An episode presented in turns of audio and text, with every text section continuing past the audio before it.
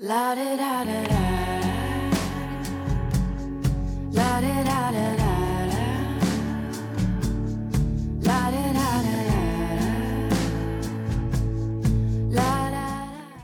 摄影沙龙的神话。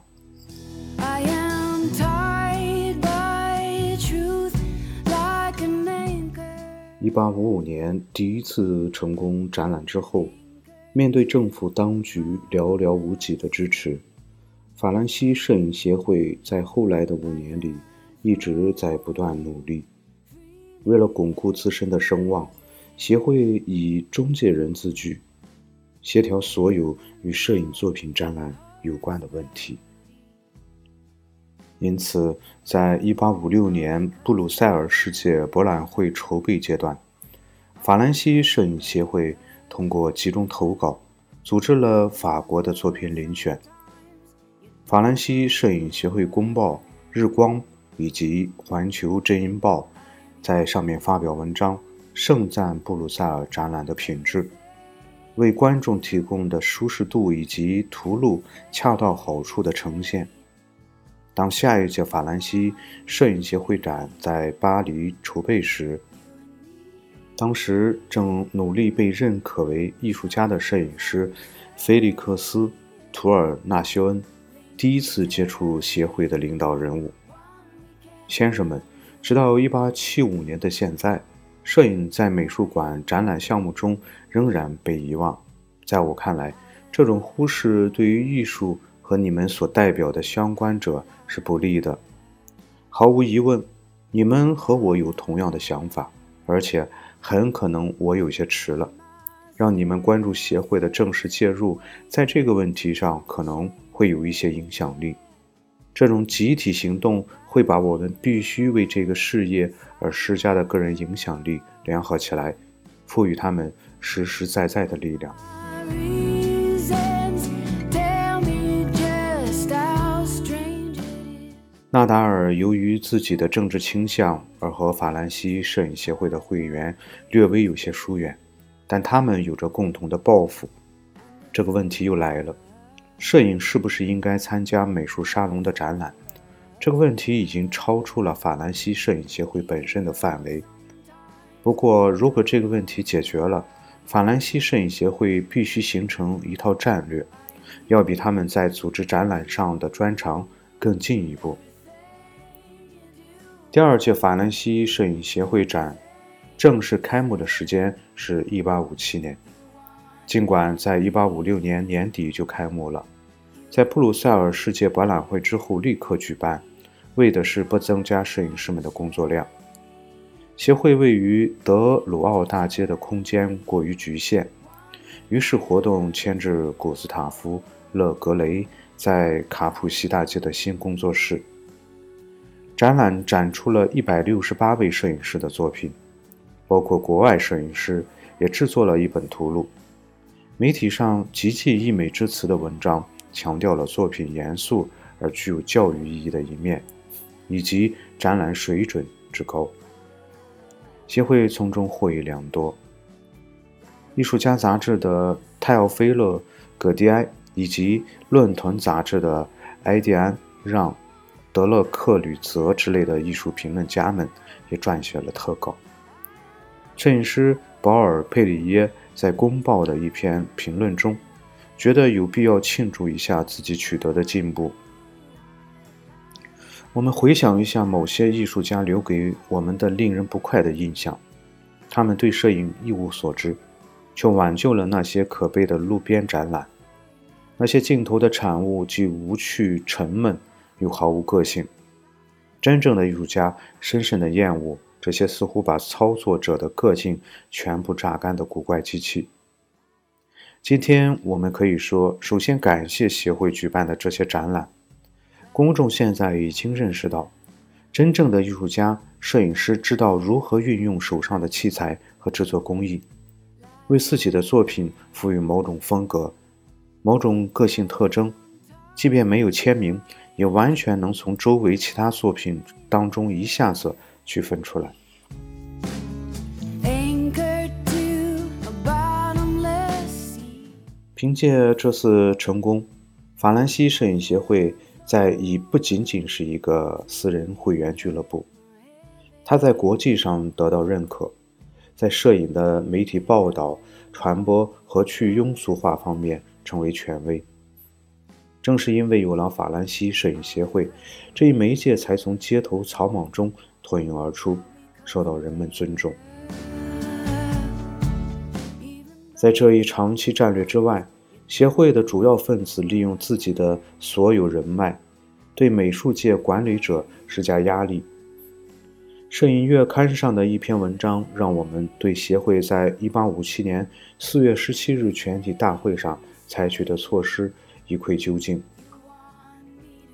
协会之前从自己的会员中任命了一个委员会，究竟如何让摄影进入美术展览的问题，今天委员会通过保尔·佩里耶先生发布报告。报告同意并坚持认为，摄影作品，至少是某些摄影作品，是真正的艺术作品，有权出现在目前组织的美术展览现场。这份报告得出的结论引发的冗长的讨论，绝大多数会员都认为，摄影不应该继续被贴上工业化艺术的标签。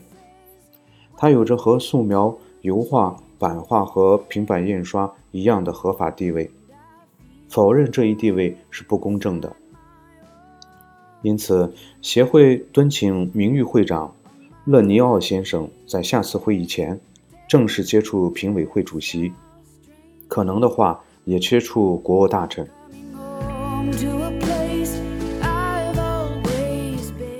正是这些最有威望的会员们的管理技能，法兰西摄影协会从单纯的向往转向了实际洽谈。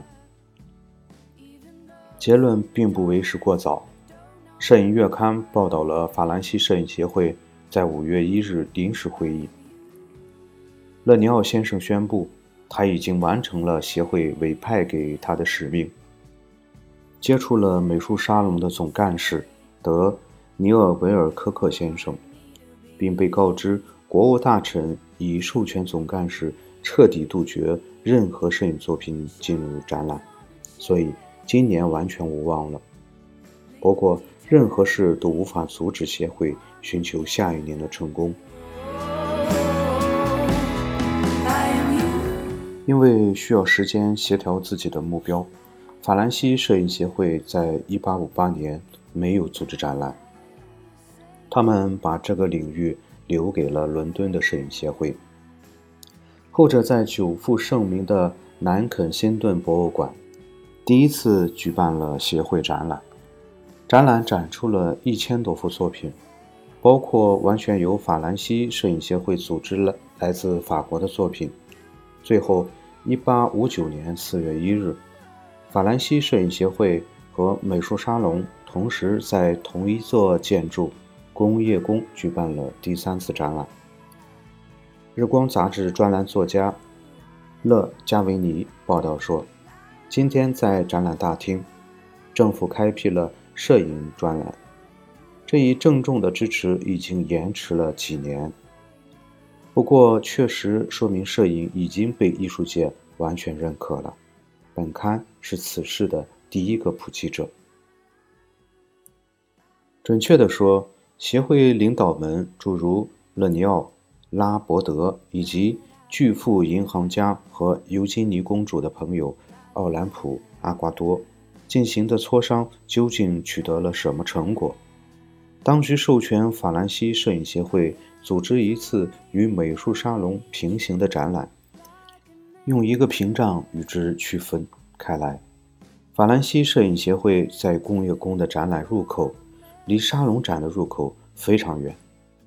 这个展览在官方宣传中并未被提提及。布展、制作图录等费用必须由法兰西摄影协会来承担。实际上，1859年的摄影。在美术沙龙中完全是空白，它被藏在隔壁，成了只有少数狂热爱好者或失落的人才参观的奇物。他们抱怨要付比沙龙展高得多的入场费。就美术沙龙的管理层而言，这种表面的让步其实是为了维持现状。提出这样一个解决的方案，既讨好了法兰西摄影协会，承认了他的组织高水准展览的能力，又不必对摄影是不是艺术的问题做出任何实实在在的判断。批评家莫里斯·奥贝尔认识到这种慎重行事的必要，并且非常的支持。有人希望不必被关闭，而在沙龙认可的作品之外的另外一个单独展场里，这个愿望表达了未来这两者不应该再分割开来。满足这个愿望无疑会造成一种事出有因的骄傲感，但这真的是为了这一全新艺术的利益吗？摄影不会希望以任何方式削弱其毋庸置疑的价值。其利益本身显然就在于能够独立展出，它需要从容地凝视观看，而不是双眼被其他物件，甚至是没有多少艺术价值的东西所干扰。